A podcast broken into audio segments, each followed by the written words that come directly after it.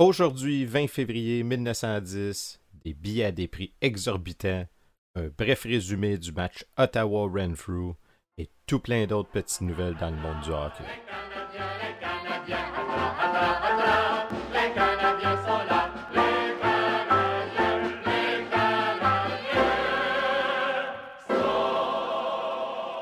Bonjour à toutes et à tous, bienvenue à la revue de presse du Canadien de Montréal du 20 février 1910. Présentation de Raconte-moi mes ancêtres. On se souvient que tous les sportsmen de Montréal ont la tête tournée vers le match tant attendu entre les Ottawa, champions de la Coupe Stanley et trônant au sommet de la National Hockey Association, affichant aucune défaite à leur actif d'un côté les Wanderers en deuxième place ayant seulement une défaite à leur fiche. Un match déterminant pour la première position. Alors passons tout de suite au journal Le Nationaliste du 20 février 1910. On parle peu du match, mais pas mal plus de l'engouement créé par le match en question. Ottawa Wanderers, une partie mémorable. La vente des billets. Résultat Wanderers 7, Ottawa 5. Jamais à Montréal une partie de hockey n'a passionné autant l'opinion publique que la rencontre du Ottawa et du Wanderers à l'Arena hier soir. Non seulement la patinoire était comble, mais dès 5 heures hier après-midi, des amateurs effrénés entraient dans les places à 50 sous, s'emparant des sièges pendant que les malchanceux commençaient leur standing. Il ne faut pas oublier qu'au jour naissant, les spéculateurs attendaient patiemment l'ouverture du guichet pour acheter les deux billets réglementaires accordés à chaque amateur, moyennant argent sonnant. C'est incroyable, mais dès une heure de l'après-midi, ceux qui n'avaient pu se procurer des billets au contrôle au prix de patience peu commune commençaient à payer cinq dollars, dix dollars et même vingt dollars un riche Américain a payé dans la rotonde du Windsor Hotel jusqu'à 50 dollars chacun.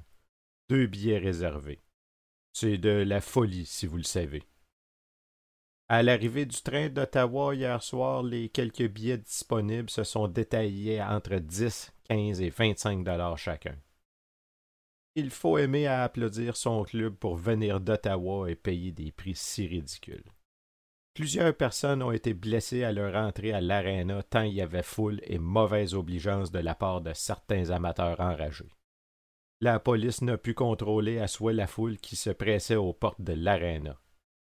La rencontre du Renfrew Wanderers, qui aura également lieu à l'aréna, nous promet une réédition de ces scènes burlesques. Le journal Canada du lendemain en rajoute. La foule. Les éléments s'étaient donné la main pour le succès de la grande partie sous le rapport de l'assistance. La température était juste assez froide pour assurer une couche de glace parfaite et pas trop froide pour le confort des six ou sept mille spectateurs. Comme on le prévoyait, l'assistance était juste le double de ce qu'aurait pu contenir le jubilé. On se disputait les billets réservés vendredi soir et samedi matin et les quelques spéculateurs assez heureux pour en avoir à leur disposition tenaient la dragée haute à ceux qui désiraient s'en procurer. On a signalé quelques cas isolés où l'on a payé 10 et même 15 dollars, mais les prix baissèrent durant l'après-midi. Il y avait d'ailleurs peu de billets sur le marché. Une loge de six sièges, cependant, qui avait été retenue par un banquier et que celui-ci ne pouvait utiliser par suite d'un départ forcé, fut vendu à un millionnaire de cobalt dans un de nos grands hôtels pour 125 dollars. Le contingent de la capitale n'était pas aussi nombreux qu'on s'attendait. La raison est que seulement 100 sièges avaient été envoyés à Ottawa et beaucoup qui s'étaient promis à faire le voyage en abandonnèrent l'idée, ayant la certitude de ne pas pouvoir se procurer de sièges. Avant six heures, il y avait déjà foule au guichet de l'Avenue Wood où l'on disposait des billets d'admission à 50 sous. À 6h30, une longue queue s'alignait Avenue Wood et rue Sainte-Catherine sur une distance de plusieurs centaines de verges. À l'intérieur, lorsqu'on dut finalement fermer les portes, l'extrémité nord de l'aréna n'était qu'une masse humaine. La foule était de bonne humeur toutefois, et il n'y eut de désordre d'aucune sorte. Les Wanderers furent les premiers à faire leur éruption sur la glace et furent salués par une immense acclamation. Les champions firent leur apparition quelques minutes plus tard dans leur grotesque uniforme bariolé et furent également l'objet d'une belle ovation. Eh bien, si jamais on me pose la question depuis quand il y a des scalpers à Montréal, précisément ça je ne sais pas, mais au moins depuis le 19 février 1910. Ça va d'ailleurs avoir des conséquences sur la politique municipale de la ville de Westmount. Mais ça, c'est pour une autre fois. Ceci met fin à la balado d'aujourd'hui.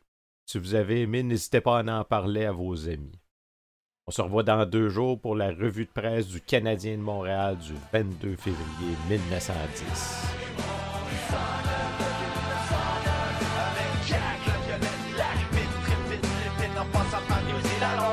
Lo para hondo que el